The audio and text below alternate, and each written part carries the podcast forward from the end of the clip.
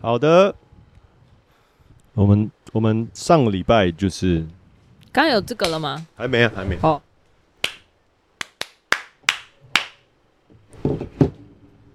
哟吼，嗨，我们又回来了。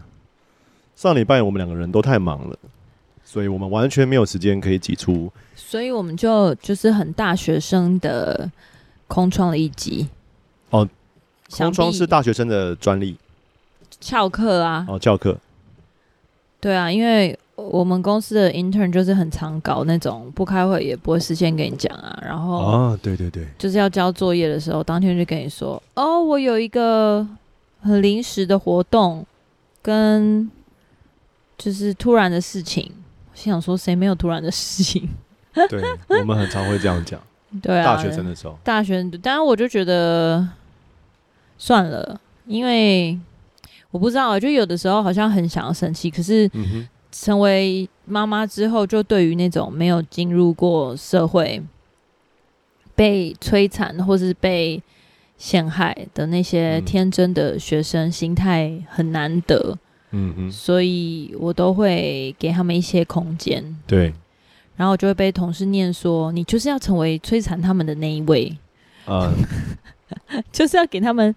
就是恶劣的现实教导说，嗯哼，就是我要成为那个第一人啦，但我真的很难，嗯，我是一个心软的母亲。我觉得以这个怎么讲，也不一定要摧残，就是用好好的跟他们说为什么。我记得我那个时候，呃，当摄影助理的时候，那有一次睡过头吧，然后就很挫塞，就就是那个摄影师打来说，他们已经就是我们约五点半要出发，哦吼。然后我就睡过头，所以他们，我就五点二十被收到摄影师的来电，说在哪里。哦，然后说啊，对不起，我我睡过头，然后他们就等我，然后我就就是用光速，就什么都不做这样子，就直接穿上衣服就出门这样。然后他大家我就飙车五点四十到，然后我们就一起上车，然后呃就出外景拍摄。那那个时候摄影师就讲讲说，我们需要你就是早一点回报的原因，是因为怕你。发生危险，嗯，不是因为怎么样，但是一般人都会就是要确保，怕被骂，确保你的人身安全也是他们很在意的一个部分。所以，即便是说只有工作是不是顺利进行的？OK，所以即便是迟到，你都应该要负责任的讲说：“哎，对不起，我迟到。”就是目的不是 focus 在自己，而是说，我们毕竟我们是个团队，那大家需要知道说要需要等你多久这样子。总而言之，在这边跟大家说声 sorry，我不确定会不会有人在意，应该是没什么人在意。但是是我们空窗了一个礼拜，而且原本要上片的礼拜三，我也是爆忙，然后自己也爆忙。当我们已经想到的时候，已经礼拜四，就是我们连礼拜三发个 sorry 的那个限动都没有，完全完美错过。对，然后呢，今天呢蛮特别的，如果你看可以看到我们的画面，画面完全不一样，因为我的相机拿去送修了。这个相机是拍 vlog 的广角相机，今天在。台风天啊，露营，现在外面非常的暗，所以打了一个很丑的光。还好吧，我觉得 OK 啊。就是如果我不把 这个标准没有标准很低，就是如果我不把客厅的灯打开的话，我们就会像拍鬼片一样。但是把客厅的灯打开又会。下次可以来试试看拍鬼片的那种氛围，嗯，嗯，说不定也是有一些人一个全新的尝试，也是可以啦。那我们等一下如果不小心断电，就是。擦掉之后我们或去或许可以试试看。Ok 总之我们正式开始吧。嘟嘟嘟嘟嘟嘟嘟嘟嘟嘟嘟嘟。嘟嘟嘟嘟嘟嘟嘟嘟嘟啊对的 hello 我是子子。嗨我是平和。好欢迎来到餐桌盒子。每一周我们都会用一点时间来分享一些感情或者是生活闲聊。没错，今天要聊什么呢？其实就是上一集讲完我去挪威的那个两个礼拜之后呢，今天要来跟大家聊一聊的，就是呃，当我在伪单身的日子里面，呃，家里发生了什么事？对，然后我们一边聊呢，一边会吃我们最喜欢的披萨。我刚刚已经连续就是暴吃了三片，所以我现在可以休息一下。那我我我刚刚吃两片而已，所以我继续吃。你继续吃，可今天这段是你主讲哎、欸。对，没错，是我主讲。所以呢，那你有你问问题吗？你要用问的吗？对啊，我刚刚已经问啦，就是你可以跟大家大概讲一下说，说在这两个礼拜，我也很想知道啦，就是说，呃，从我出去，因为你他们有去机场送我嘛，就美其名是送我，但其实是想要带默默去看一下，呃，飞机起降，因为他还没有去过机场。你搞错顺序了，是主要是为了要送妈妈离开。那因为我觉得这件事情是需要有个仪式感，就是需要跟他讲说妈妈不。离开了。第一次在他算是有判断能力跟沟通行为之后，呃，离开这么久，所以我们算是说提前一两个礼拜就一直跟他预告说，哦，接下来妈妈要出国，然后会出国一阵子，嗯、然后他就问我说，那一阵子是多久啊？我就说，嗯，一阵子就是蛮久的。嗯、然后他就说，那是明天的明天嘛？我说不是，是很多很多个明天加起来。我就说那。就是在在我那种每次跟他沟通心力很交瘁的时候，嗯、我就说你要珍惜妈妈还在的时候啊，就是接下来妈妈就不能跟你一起玩，就只能跟爸爸一起玩了。嗯、然后默默就很慎重的煞有其事的说：“那那天什么时候来啊？”我说：“你说的那一天是哪一天呢？”他就说：“你出国的那一天。”我我后来知道说他不是。他不，他的意思并不是说你什么时候你还不赶快走，他其实不是这个意思。他，他一直跟我表达说你怎么还不赶快走？没有没有，他没有这样讲，他就只是想要单纯问说哪一天。如果你有听到我们上一集或上上集，就会知道说，就只是就讲说，就是觉得默默就是完全没有没有感伤或是没有感觉，但其实不是这样，就是因为第一个就是第一个就是他不知道两个礼拜有多久，对他不知道，他以为就是。两个小时，因为他还没有那种就是很长时间的概念，或者两天。比如说，他还分不清楚说十分钟跟一分钟，或是十秒钟这种。但我还是可以理解啦，就是我们都会数给他听，或者是说让他大概有一个感觉说，说哦，这个好像叫做很久，然后这个很快这样。嗯、所以呢，我们是礼拜天送机吗？对。礼拜一的时候，他醒来就问说：“妈妈呢？”我说妈妈去挪威了，然后他说今天会回来吗？我就说不会。然后呢，我还记得礼拜一就是送，就是接他放学，然后我们就是走在路上，就是前面看到我们家。嗯、就那个时候我还没到挪威嘛，应该是对，就是你已经在飞机上。OK。然后他就看着那个那个三楼的灯亮亮的，然后我就说。你是不是在看妈妈是不是回家了？他说：“对，我在看妈妈是不是回家了。”我说：“妈妈没有那么久，妈妈很久才回来，没有那么快。”所以他每天都问一次。哦，OK。然后你是说那两个礼拜每一天回来都问？Yes, 真的假的？呃、没有没有，每天就不不是每天回来，就是每一次他都会想到就会问。哦。然后他就会说：“妈妈嘞？”他有时候会忘掉，他以他忘掉你去挪威，他就会问说：“妈妈嘞？”我说：“妈妈去挪威，你忘了吗？”他说：“对，我忘了。”哦，然后他就接着就每天就问说：“妈妈回来了，妈妈要回来了吗？”嗯哼。然后接着我就说明天是要去星星国日子，要在下一次去星星国的日子，妈妈才会回来。然后他就说：“哈，怎么这么久？”所以他才知道说很久呢。所以我就我就跟他讲说：“看吧，就跟你说好好抱一下，不抱现在来不及了。”对啊，我们在机场离别的时候，他根本就完全的抵挡我要跟他就是抱抱跟。Kiss goodbye，所以根本没有这件事情，他就是以一种叛逆期少年说别过来。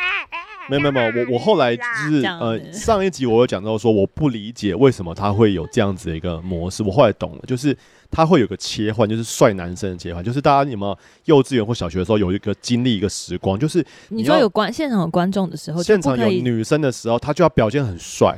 哦，不会有那种就是很黏腻吗？对，他就要有一个 Backstreet Boy 的一个手势，就是拜就走直接走，他没有要抱来抱去，他就是要 Backstreet Boy，所以他其实是在妈妈的面前，他因为他知道妈妈是个女生，所以他他需要耍帅。谁知道 Backstreet Boy 是谁啦？嗯，我觉得看我们的人应该都 T A 都是蛮老的，所以应该知道，反正就是偶像团体。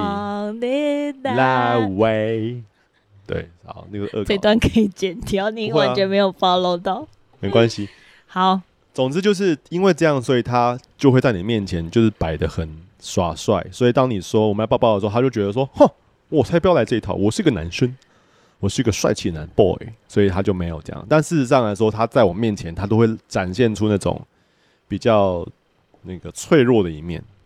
除了他之外，那在这这两周之内呢，嗯、就是比如说周间你们做了哪些事，或者说你们就是很平常的这种下课啊、嗯、回家看电视啊？对，其实就差不多是下课回家看电视的，就是跟日常生活差不多。嗯，那唯一的差别就是我没得休息，就是我没有一个人可以 support 我，所以我就是全部都要自己来。那我的工作时间就会缩得非常的小啊、呃嗯，我送他去。送他上学，再回家的时候是九点，所以我的工作是从早上九点开始。那我呢，会一路工作到五点，然后五点就要倒垃圾，因为我以前倒垃圾时间就是他 maybe 放学之后，但是现在不行了嘛，我必须要先在他之前先倒完，所以就五点倒垃圾，然后倒垃圾回来就手刀冲回家，然后就直接接五点半他下课。我就是我的目标就是他一下课就把他接走，因为就是不要让他就是。那你有时间，比如说买晚餐什么的？嗯，叫外送。我的晚餐时间就是我会先煮好，我会在 maybe 四点半的时候，如果我要如果是花椰菜，我我买蛮多花椰菜，然后如果是花椰菜的话，我就会就是先煮好，然后都汆烫好，然后放冷就放着，然后再去倒垃圾。所以倒完垃圾接回家的时候，就可以把它弄胡麻酱就给他吃。那我之前就是有煮饭的时候，我就会用那个电子磅秤量很精准，就一份饭多少，然后就直接送冷冻库。他要吃。饭，然后配那个花椰菜的时候，就是冷冻的饭拿去微波炉解冻，瓦斯炉上面热水加热那个调理包，就是吃 maybe 咖喱饭或者牛腩饭。吃饭的方面还蛮 OK 的。那我是属于一个会适时放松自己也放松小孩子一个爸爸，所以有时候我就觉得说好汉堡，然后那天就你的事实还蛮长，没有没有，大概一个礼拜大概 maybe 一次到两次。但是我们那两周，呃，我们那两周都没有吃汉堡。我们对，我们都没吃汉堡，因为我我就是没有想要吃汉堡。我我觉得没有，就是他的状况很 OK，就没有放松。但是就是晚上很会很常看卡通，因为你走那两礼拜，就是我我们后来就是看了就是一个叫做标书，就是什么旋风战车队，然后他是一个还蛮常跟小朋友互动，会教他算术或者教什么磁力啊、浮力啊、吸力啊、摩擦力等等的那个，我觉得还不错，所以就所以就给他看这个，那就很稳定。因为餐桌前面就是就是那个沙发嘛，所以他就是在沙发上面看卡通的时候，我就在后面就是用笔电做自己的工作。如果有工作的话，或者是什么一些聚会，我需要连线的时候，take care 他。因为我觉得两个人的关系就只有两个人关系，所以就是很多东西就是很单纯，就是我说了算嘛，那也没有第三个人。所以就是家里比较容易干净，他的作息比较好控制。我通常就是九点洗澡，然后就开始叭叭叭叭叭叭，然后就上床睡觉，就会有一些仪式，就是洗完澡、吹头发、喝奶奶、喝奶奶完刷牙，然后刷牙完了干嘛干嘛，就是包括连点眼药水。因为他后来，他后来去那个，因为他刚我们刚好接到他要去新学校嘛，然后新学校就来了两个通知，一个就是眼睛要检查，一个就是牙齿要检查，所以我也带他去检查。然后那天晚上就是。就是一个检查行程，就是一回到家什么都不能做，也不能看电视，因为看电视就来不及，就他就会不想出门，就带先带他去看牙齿，然后他就很紧张，然后牙齿看完之后就看眼睛，然后结束之后就帮带他买玩具，然后但是因为从那天开始就要点眼药水，然后他没有点过眼药水，所以就花很多时间就是做做调试，我就会说，哎、你看我没有哦，我我们先练习一下，然后就让他练习，然后看灯光，然后让他眼睛要啵啵。噗噗，然后他就 OK 这样。第一次试了大概半小时，然后之后就有点快。所以刚听完这段，就是觉得我在的时候家里比较混乱。嗯，当然是这样啊。毕竟你看脏衣服就是会变三人份，然后脏碗会变三人份，对不对？然后空间会少一些，空气也比较稀薄一些，因为毕竟有第三个人在呼吸嘛。我以科学角度客观来说是这样子，对。我回来之后，的确是感觉到他们看电视的时间多了非常非常多，然后再加上，因为我最近一直不断的被身边的父母们提醒，跟其实我们之前也有为了电视这件事情沟通很多次，就是他们都会连续看，呃，夸张的时候可能两到三小时的电视，但是都一定会一小时以上。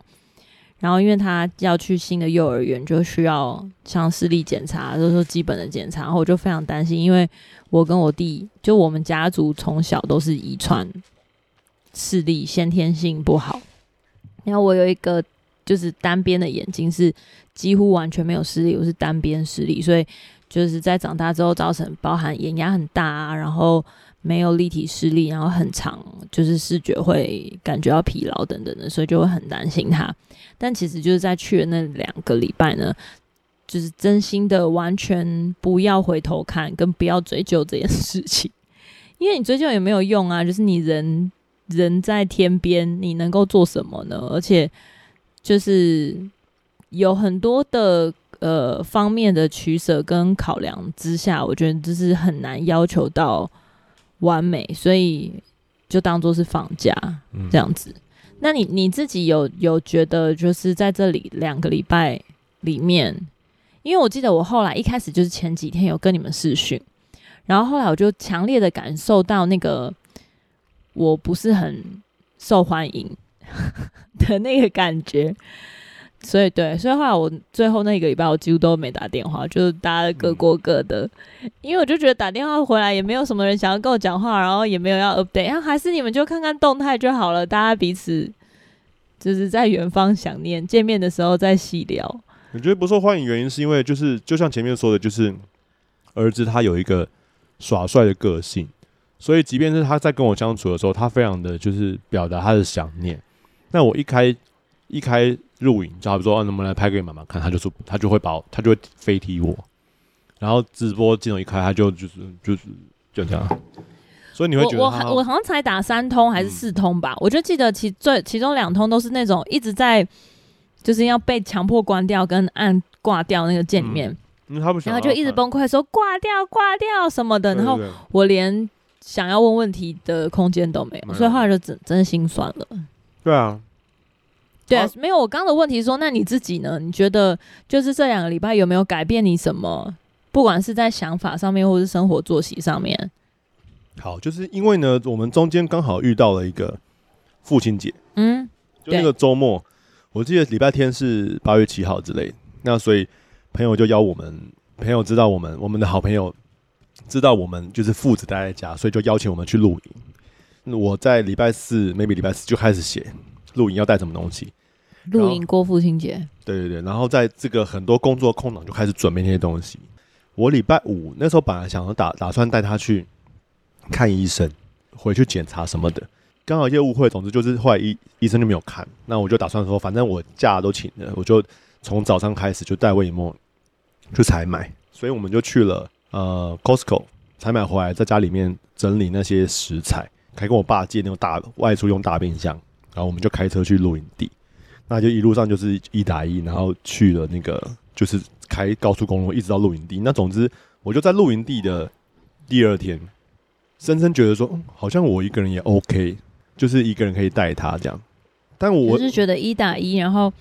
可以去到外地，还可以预备这么多露营的东西。对对对，没想到还不会觉得太困难。那当然，这个这个想法是有有后续的。那总之，我先分享那个想法。那、嗯、我就想，我就做了一个结论，就是说，好，那以后即便是老婆回来，我也要试试看，就是更多的主要，就是我本来就是主要照顾人，但是想说更多的就是自己带他，让你可以再轻松一点。嗯。那有两个原因，第一个原因就是希望你可以不要那么压力那么大，就是工作之外，你还要。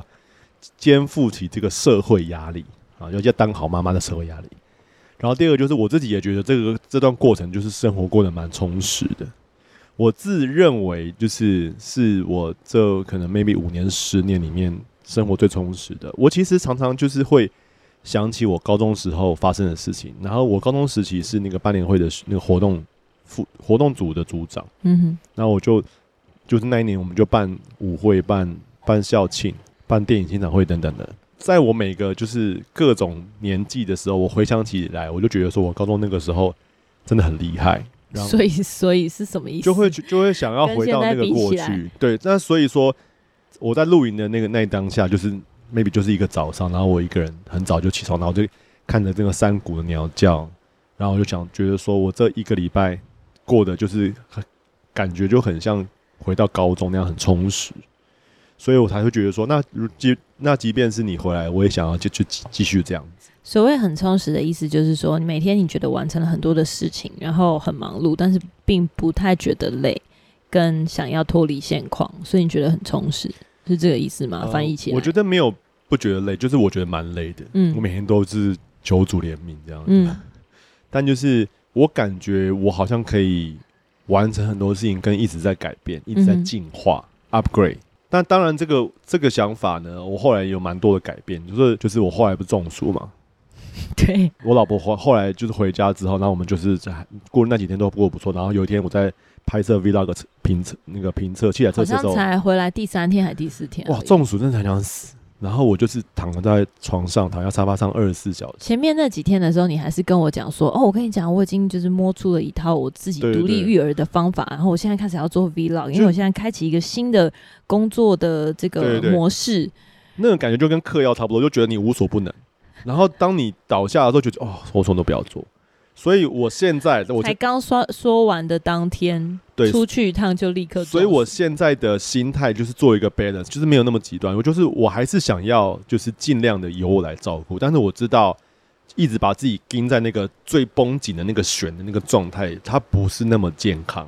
它虽然就是很充实，但是不是那么这样，就是它需要有点弹性的调整。那当然就是那两个礼拜，我还是会有遇到很多工作的。就是那种两难，好比说，就是有我有一天就是要很早很早去拍摄一个广告，那我就是需要协调，就是我们的父母来 support 他。我就是早上，我记得我还记得那个时候是九点就要到北投欸、阳明山的拍摄现场，嗯，然后我就在幼稚园刚开，我就送送掉，我就一脚把开车门的一脚把他踢出去，然后就砰就开就飞车走，然后我还在这车之前就是。跟我同事说，我有可能会那天会迟到，因为我是送完小孩之后才要去。嗯，然后我也跟父母讲说，诶，那天我可能会比较晚到，所以要麻烦你们，呃，五点半来去接他。就今天是我爸妈接嘛，对？然后结果其实那天我其实很早就拍完，两三点就拍完，然后我就开车回台北的路上，我就想说我要不要取消，就说还是我去接。然后后来想说，算算了，我算了，不要。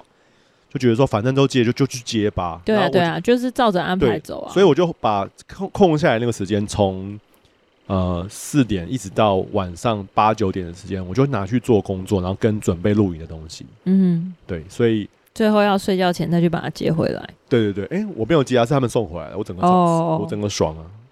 我觉得一个人不可能完全啦。我没有办法完全。我记得你好像跟我分享过，有一个单亲爸爸带小孩，然后他的 Instagram 的文章就写说，他在跟客户通电话的时候，因为小孩很吵，他就把他关在外面的阳台，然后小孩一直哭，然后他就是觉得很有感，就把他写下那个。我忽然有点理解，就是为什么会这样，就是因为小孩在那个不可理喻的时候，你即便跟他讲说对不起，爸爸有通重要电话，他还是会继续吵你。那有时候。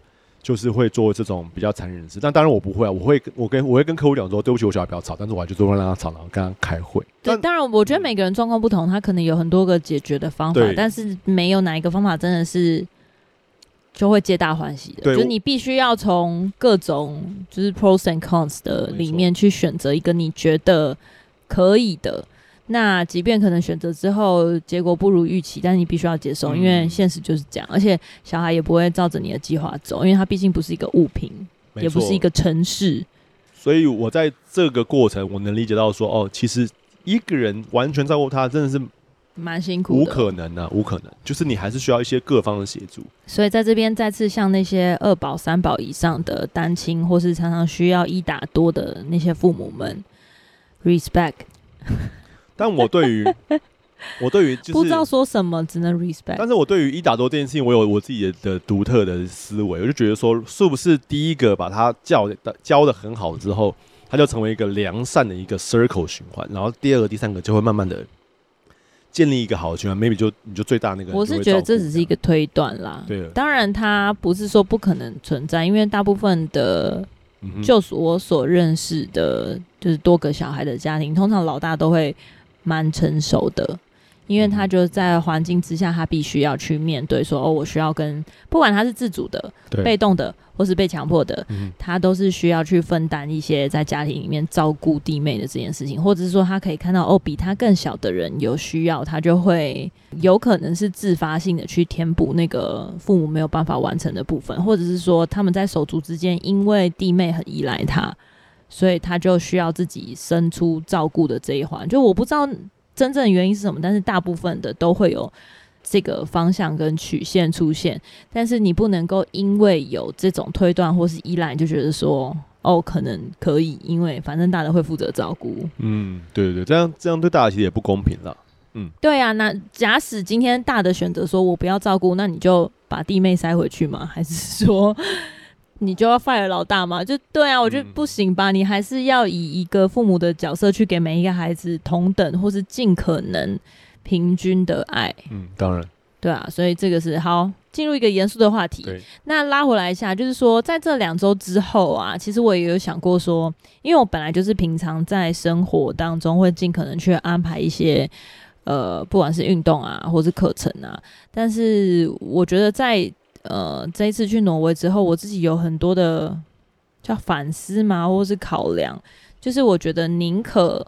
事前更多的规划跟练习，在跟小孩相处的时候，有很多其他的选项，就是它不是只有一零跟一，就是我要跟你相处，跟我不跟你相处这样，嗯、而是你有很多方式让你在生活当中可以让他喜欢你，可是你不要要求是说，当我一回到你身边的时候，我就要变成你的第一爱，你这件事情是不太可能存在的。嗯、你是怎么有这样的新体验？其实我在。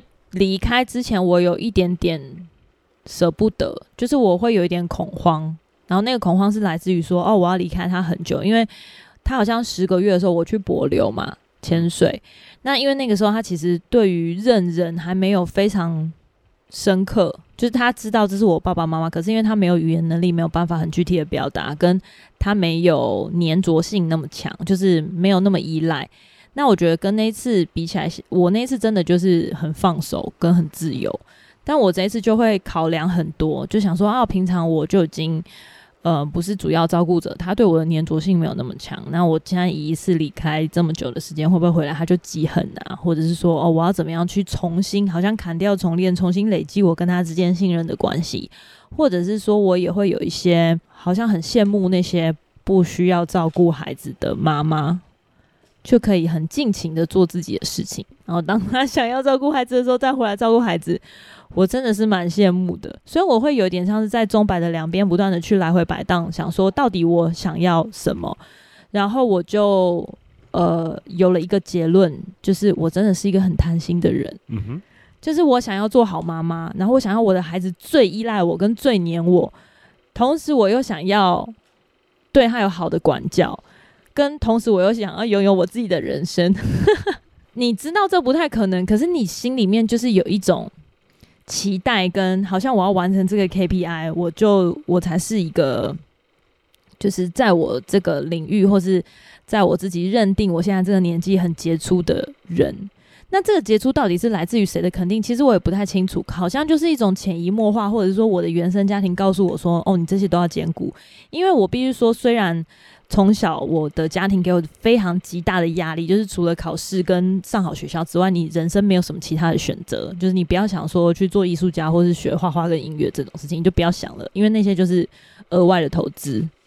但是我爸妈还是给我蛮多资源去学我想学的东西，不管是就是跳舞啊，或是钢琴啊，或是什么。诶，钢琴不是我自己想学的。But anyways，在这个之上啊。我还我后来回头，就是我真的出社会之后，真的觉得蛮崇拜我妈的，因为我妈即便是在这样，她是一个全职呃的职业妇女，然后她还是可以维持家务，就是她还是可以在半夜洗衣服、折衣服、晾衣服这种做完，跟她还是有能力买菜，就是他周末的时候都会起个一个超级大早，然后一口气把整个礼拜的菜都买完，然后他每一天还是坚持自己做菜，给我们煮晚饭跟带便当。跟做完家务是不是超屌？我真的，嗯、我真的自己做妈妈之后，我大概八点到九点之间就断电。如果我那天没有要运动，而且我每次要下班，然后稍微加一点班要赶去运动的时候，我就会极度非常焦虑，就觉得天哪，我今天的脑都已经跟身体都在一个很疲累的状态。我今天到底要不要去上课？到底要不要去上课？对，然后通常运动完回到家都快要死掉，然后想着说我天啊，还要我把你送上床，然后讲床边故事、洗澡，然后预备明天的东西，真的是杀了我吧！而且我才一个，我我们家有两个，就是我跟我弟嘛，所以我觉得在在这种就是有点像是你真的深刻体验那个角度跟角色到底要兼顾的事情的时候，你必真的必须放手，因为你知道。每一个人的状况不一样，跟每一个人可以承受的极限也不一样。对，所以我就回到刚刚我做那个结论，就说哇，我真的很贪心，因为我想要变得比我妈更好，因为我觉得就是我的童年不快乐。可是我必须说，他真的设立了一个很高的标准，就很难超过耶。嗯、可是他那个时候的工作，或者是呃那个时候的经济的压力，跟我们现在这个时代又完全不一样，嗯、所以其实非常难比较。嗯、然后还有工作的性质跟工作的时间长数等等很多细小的原因，我觉得你真的必须要很有意识的去让自己抽离这些。成长背景跟环境给你的因素，然后你让自己呃尽量健康的用一个全新的角度接纳自己，你才有办法比较健康的去面对你的小孩。所以我后来就呃，我觉得特别是在回来隔离的那段时间呢、啊，因为时差很痛苦嘛。所以我就在这个想法里面比较得释放，就是我要先让我的自己的身体跟状态修复起来，然后回到一个正常的管道，才来一一逐渐的去击败接下来要去面对的挑战，不管是跟家庭之间的关系恢复啊，或是跟小孩之间，然后跟、呃工作的频率跟轨道，嗯，对，然后想说啊，算了啦，反正就是就是救得回来就救得回来，然后。救不回来的话，就再绕一个一条新的路。我也同时有一些其他的提醒，就是说，我觉得真的，我在这个家庭的角色，可能不是像一般人期待说妈妈一定要做到怎样。嗯、可是我觉得我可以用我自己可以做的，比如说强迫大家要要健康饮食，或者是说一直去限定一些生活作息更规矩，就这样。我觉得这个就是我的功能，嗯，所以我就是一直有维持在我自己的心灵跟身体的健康的前提之下去育儿，所以为什么我会有时候要去吃汉堡，或者有时候需要去？没有，我觉得你你在这个点上就是很容易找到一些你可以纾压的小点，比如说你吃麦当劳就舒压。哦，所以对你来说，就是吃那些热色食物不会舒哦，我觉得不会，因为对你来说，躺在沙发上滑 Instagram 就舒压。没有，那个是我必须要累积的一些，所以你是很，是所以你是很痛苦的在看 Instagram。我还蛮痛苦的，啊、就是一种还蛮交杂的情绪啦，因为我当。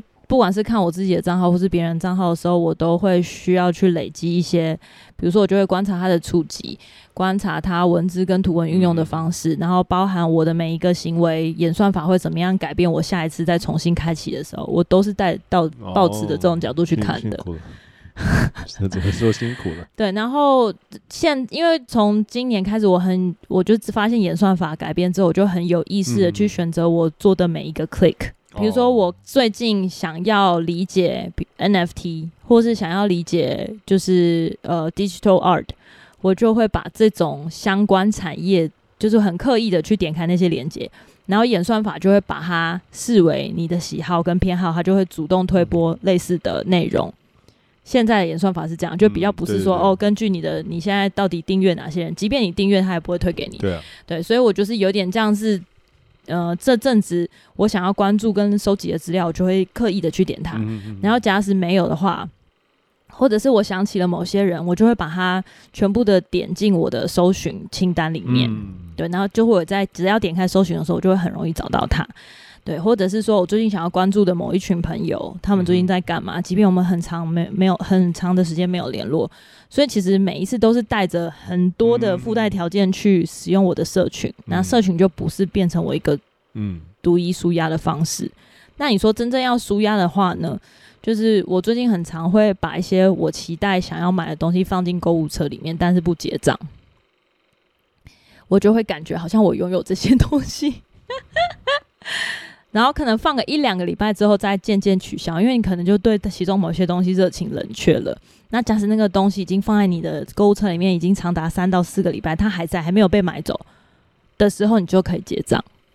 没有，我觉得你真的对于买下它的这件事情热情不大，你对于点进购物车热情比较大，因为你从 Seven 或从其他的地方，然后把那些那些东西带回来家里之后，你都没有开它。有啊有啊，我蛮多东西你都很多东西你都没开，没有很多啊。我现在我现在有一些啊，之前啊之前现在都会开了。对啊，现很久，我现在最近都会开了，因为就是最近就是不得不的时候才去拿回来，比如说最后一天儿子的书包来了，对，或最后一天，或者是说洗发精没了，要赶快去开。但但我现在比较能理解，就是，就是我我现在知道说，其实购购物是种乐趣，收了那些东西，然后把它打开后，就有点像是拆礼物的感觉，自己买给自己的礼物。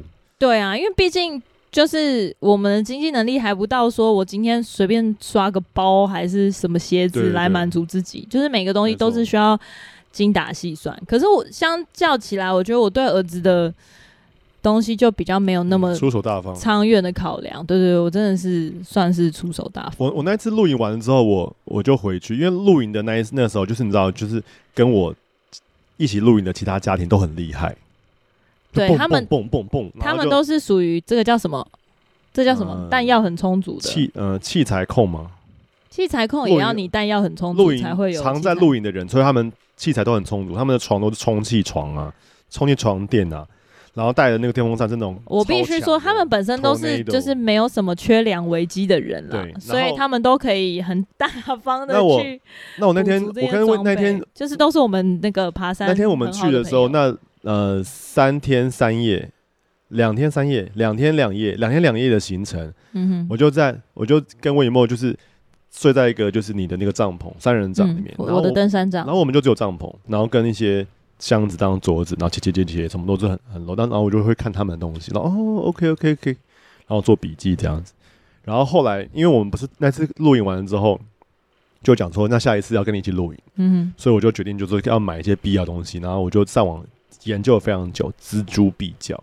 在我回来之前，你们都买，你都买好了？对，我都没有。我我先问你，我说我可不可以买一个八千的天幕帐？然后你说可以，可以啊。而且那个八千还不是买现成，我是就是东凑西凑，就是把它凑出一个我觉得 CP 值超高的，然后就买，然后我就觉得啊爽，然后就是买礼物感觉，就是有感受到我那个对，而且装备的，而且他们就是用很厉害的，就是桌子，就是现成的这种那种，诶、欸，那日本那个牌叫什么牌子？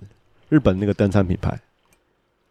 Snow Peak，对他们就用 Snow Peak 做，然后都很高级，然后我就想说没关系，我就特例屋，我就特例屋量一个跟我的那个塑胶箱再大一点点的，然后木头当桌面，我就买两块超便宜的桌子桌木头拼板回家，然后买黑色的那个木头漆，然后把它染成黑色，然后再慢慢慢做木工。哦，还有你买了一个我觉得超荒谬的东西，就是说。露营不是都很怕有蚊子吗？嗯、然后因为他们的那个蚊香什么的都很很 local，就是很台、嗯、金属的那种。然后他给我去买什么？他去上网去买那种那个金属铁盒，就是人家里面放蚊香，然后可以盖起来那个盒子。但是因为它是那种铝的颜色，就就是很台。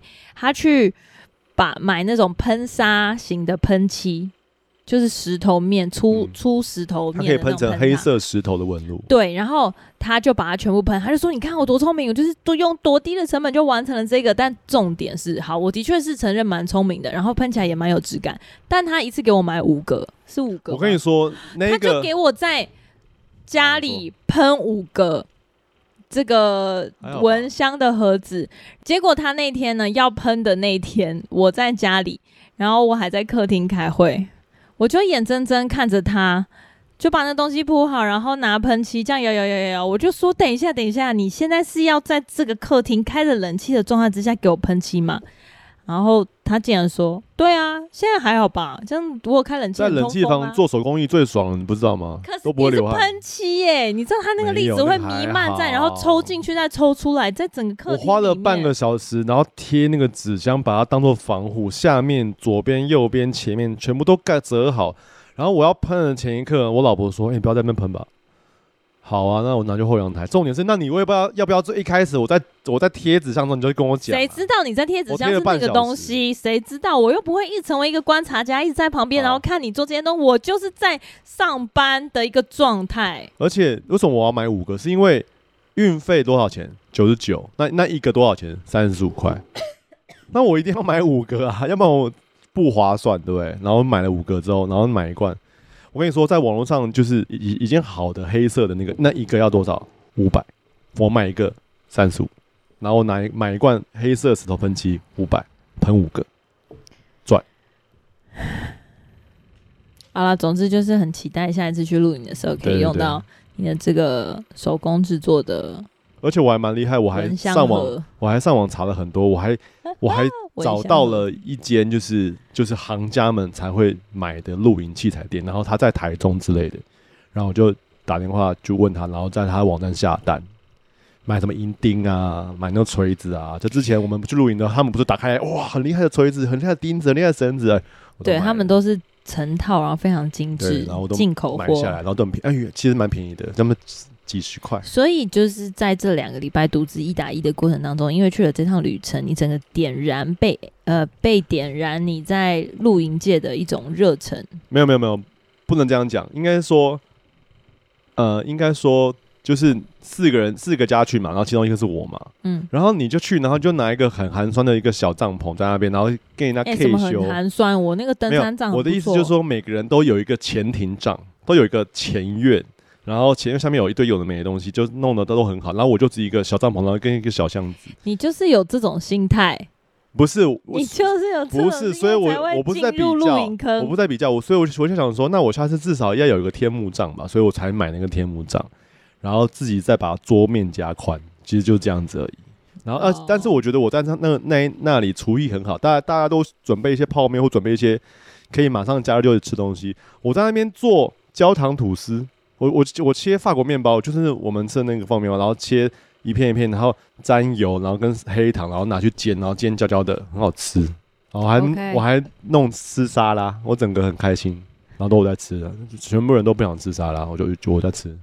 对，因为大家去露营都会想要吃一些废物食物啊，对，怎么会有人想要这边吃沙拉呢？哦，总所以总之就是因为我只记得之前你讲说你没有很喜欢露营，然后对，然后我们我，我们那个时候在思考，就是说到底要不要，然后但是那一次之后我就觉得好好像可以，因为就就是让小朋友有一个机会可以去户外走走，然后我们对我们来说，我们也负担没有没有到没有到很大，因为那个东西买好之后你就开出去就可以露营，露营完就结束，然后去那边。住个一天一夜，那让小朋友有有些户外生活，所以我才把那东西买一买，这样子。我是没有到排斥露营啊，但我真心没有喜欢露营。如果你真的要跟登山比的话，我觉得露营的负担比较大。露营的负担是来自于你要去预备那些器材、整理器材，回来要清理器材，然后这整个过程当中，其实是有很多就是很琐碎的东西。它是一种呃琐碎的工作，再加上心理上的负担。那登山的话，它其实比较多是体力上的负担，因为你就是登山也要整理器材啊。登山的器材其实非常少，因为你大部分就是前一天住一个民宿，或是你找到一个睡觉的地方，隔天就可以上山了。哦，对啊，就是相较露营，整个所有铺张的给息，嗯、所以我觉得方向不太一样啦。那我真的就是觉得后者很麻烦。那你说，如果是对小孩的话，我觉得他学习跟体会的东西不一样。露营当当然是相对的。呃，比较轻松，因为你就是一个定点，附近的区域都可以玩嘛。那登山就会变成说，你一定要在指定的时间之内，嗯、不管是 A 进 B 出或是折返，当然你有可能可能有很多其他选项的空间。可是我觉得相较起来，我觉得登山就是你体力够就走，体力不够就回家，就这样很简单。对，可是露营就是有哇、哦、很多的事情，然后你还要彼此配合，因为有很多家庭嘛，通常是大家一起。不过都是蛮好的尝试啊，我觉得形态不同。嗯嗯，只要呃父母跟小孩都可以从中获得一些什么，然后有休息到，我觉得就是蛮值得的、嗯。这次我们四个家庭去的时候，其实就很刚好，全部的人都有男宝，有一个、嗯、有个家里是兄妹，然后其他人都是一个男生。嗯，然后我觉得就在这中间可以看到整个男孩团体。对，就 Backstreet Boy。I want 哎，没有，嗯，这个梗已经没了哈。就是看到就是自己的儿子跟其他儿子的差别。你知道他是，他第一天晚上去的时候是我们下了超大的雨，然后他在雨中就是帮我撑伞，跟就是就第一一开始去的时候帮你撑伞，因为你要架天幕。我们七点到现场，你都雨超大，大到就是你穿雨衣还是会湿，所以我就在车上就是把我的外裤脱了，我就穿内裤跟雨衣，然后下去搭帐篷。嗯。然后搭帐篷的时候，就是把那个以变态的方式把那个内帐打开，然后摊在草地上面。然后你你要把它搭，你把那个骨架架好，要搭起来的时候，那个那个帐篷已经变成那个内帐已经充充满了水，游泳池。然后你要一边拉起来，然后一边把水摇开。中文是我们是三人帐，我们还好，对不对？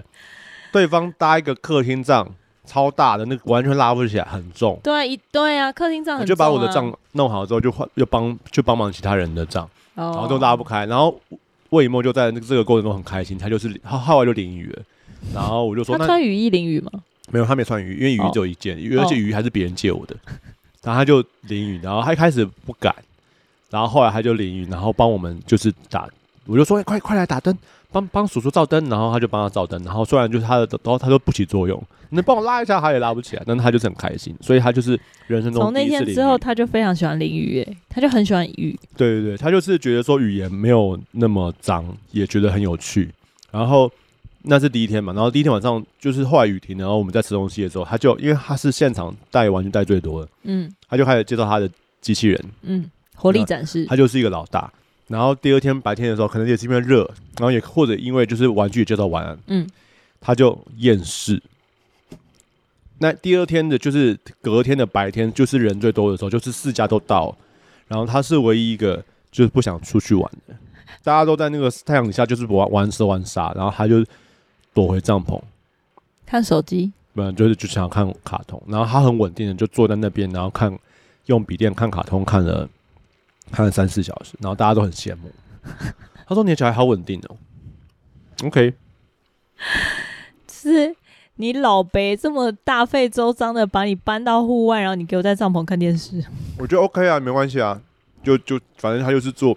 哎、欸，我们也会去，我们也会在露营地搭帐篷，然后玩手机，或者是我不会刷 Instagram 之类的。就是你刷就顶多五分钟十分钟，你不会到三四小时。你怎么可以放着他三四小时看电视呢？然后他是一个小孩，怎么可以看三四小时的手机？没有，他后来就是后来回去，他是唯一一个第二天白天有睡午觉的人。然后我就说，你们因为其他他们就会想说，哇，你你儿子这样睡午觉哎。然后我说你们不会吗？他说我们会，可是他们出来就不会，因为他们就会一直玩。那魏一梦就跑去睡午觉。然后醒来就一样看看，然后后来晚上，因为小孩子就是在玩嘛，然后小孩子因为不能让他们跑很远，因为晚上可能有那个绳银绳会摔倒，所以我们就弄了一个蚊子电影院，就有家长有带投影幕，我们就又连笔电又看标速，然后小朋友大概看五分钟就就要就要跑过去的，魏墨是唯一一个就一直看，然后他会跟标速对话，三是左边，对是方形，然后他就是留着看，然后其他人都离开了。然后而且他都不想跟别人坐一起，他就一个人坐在一个那么比较大的椅子，然后大家都又很羡慕，然后他又是一个最早睡着的人，然后这是第二天嘛，对吧？第二天晚上他最早睡着，然后我们坐就出来聊天吃宵夜，然后第三天白天他是最后一个起来的小孩，大家也很羡慕。他说：“你小孩还在睡啊？”对，然后其他小朋友都会隔着那个帐篷然后看里面，他说：“他怎么还在睡啊？”魏以沫起来了吗？然后我就说：“梦梦，你要出来吗？大家都看你。”然后魏以沫就是翻个身就继续睡，超好笑。所以大家都很羡慕他。他那天第三天白天睡到十点十一点，超荒谬。就是一个三岁小孩展现一个大学生宅男的行为啊。对，他真的蛮稳定的，感觉上是这样。好啦，不可否认，你出去露营就是要飞飞的啊。嗯，反正都有人帮你安排好了。对，还不错啊。总之那天我们我们我们两个人就在车上就是聊了蛮多东西的，然后蛮白痴的。OK，嗯，所以这算是一个你在这两个礼拜当中最难忘的，就有点像是说别人，我觉得很不错啊，这个父亲节很棒哎。对，可能外国人可能讲说什么，他小时候跟爸爸去钓鱼，然后很开心，或是跟我们爸爸去山上打猎，然后他就是跟我去露营这样，感觉是这样。他的露营就是看标速，嗯哼，嗯哼，在帐篷看标速，对啊。啊，好啦，我宁可他跟你去爬山钓鱼啊。他如果跟我去爬山，就是我要背他，我才不要。对啦，因为毕竟你也不是个户外挂，所以不强求。好哦，所以之后希望还可以有机会安排这样子不同的行程，你也可以有机会出去看看，然后让我一打一在家互相交换啦。我就工作的时候会去啊，有啊，我下礼拜就要去啊，苗栗三天。对对对，你下礼拜就要去三天了。所以今天这一集先这样喽。嗯哼，好，今天这一集会这样喽，先这样了。这个就是我们这个分开半个月各自的心路历程。嗯，你可以配合着相机一起看。相机？